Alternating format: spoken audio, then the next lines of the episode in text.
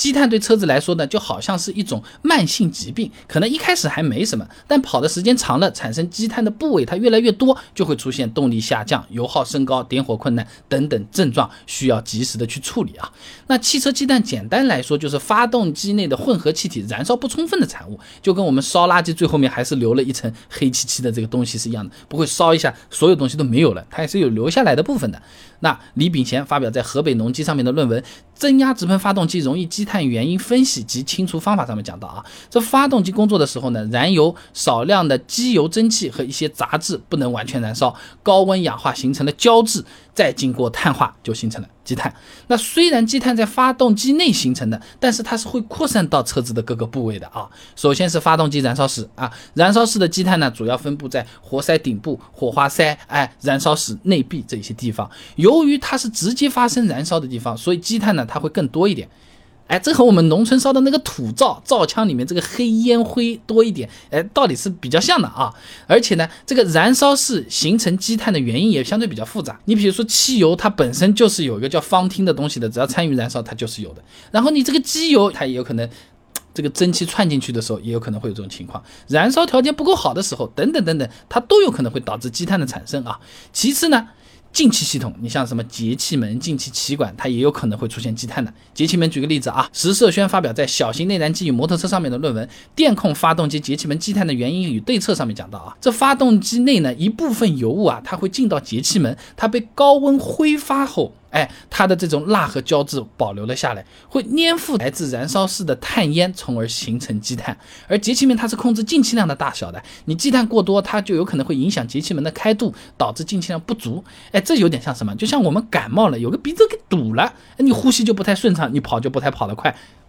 差不多的意思。那除了进气系统、排气系统的一些部位，也有可能会形成积碳的。你比如说三元催化，任宝勇、林坤等人发表在《清洗事件》上的论文《汽车三元催化器的免拆清洗》上面就讲到啊，这燃烧时产生的碳烟啊，附着在三元催化的催化剂表面，如果来不及完全转化，它发生了沉积，就有可能会形成积碳。那积碳对三元催化的影响比较大，是导致三元催化失效的主要原因。最后就是什么燃油系统，燃油系统中容易形成积碳的地方主要是喷油嘴啊。张洪洲、廖银生等人发表在汽车技术上面的论文《增压直喷发动机积碳形成机理及对策》上面讲到啊，当喷油嘴温度高于燃油百分之九十流分温度时呢，燃油气化积碳前驱物会粘附在喷油嘴壁面，哎，并不断的聚集增长形成积碳。这个喷油嘴积碳如果是过多的话，它会堵塞喷油嘴蒸阀阀孔，它会影响喷油量的大小。很可能会出现动力性能下降的问题，就是喷的不是很匀的，就家里洗澡那个莲蓬都坏掉了，原来是雾一样的，像下雨一样的出来的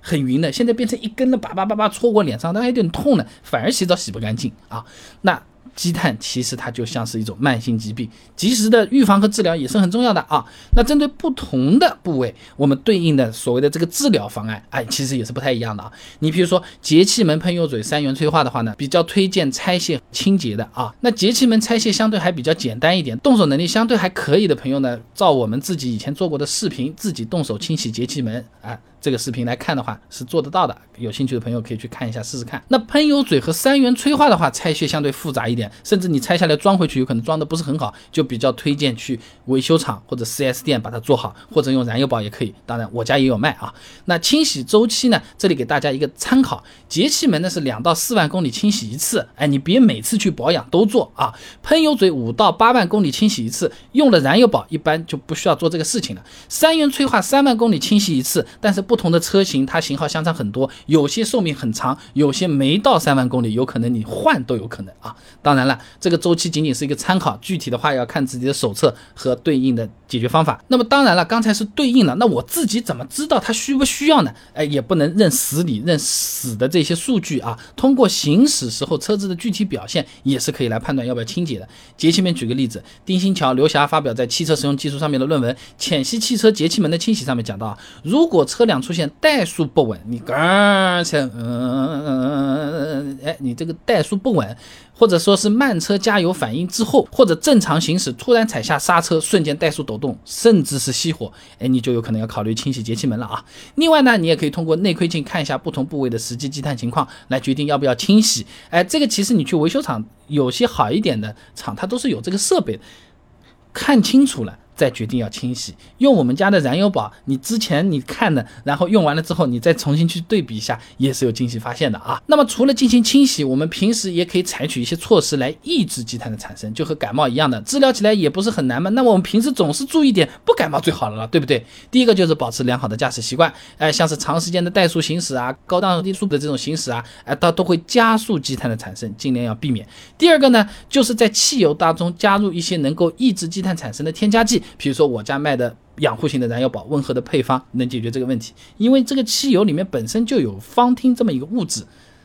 这个我们路线还能控制，堵车我们大不了不出门。这加油站它是什么油我们管不上，加一些养护清洁型的。燃油添加剂、燃油宝也是比较有帮助的。总体来说，车子上的积碳由于形成的位置不同，清洗方法和清洗周期也存在着一些区别。另外，除了清洗之外，我们也可以注意驾驶习惯，或者是加燃油宝来抑制积碳的这些产生啊。那么清积碳，其实我们现在不少朋友都已经意识到了，它是很重要的一件事情。呃，但是有一个东西讨论的现在挺多的，就是涡轮增压的车子，它是更容易产生积碳，还是更不容易产生积碳？呃，涡轮增压的车子针对积碳，它的部位会不会不一样？它的保养？会不会更难？有的朋友还说大脚轰两下油门就能清鸡蛋呢，其他东西都是扯淡。这个说法它有没有道理？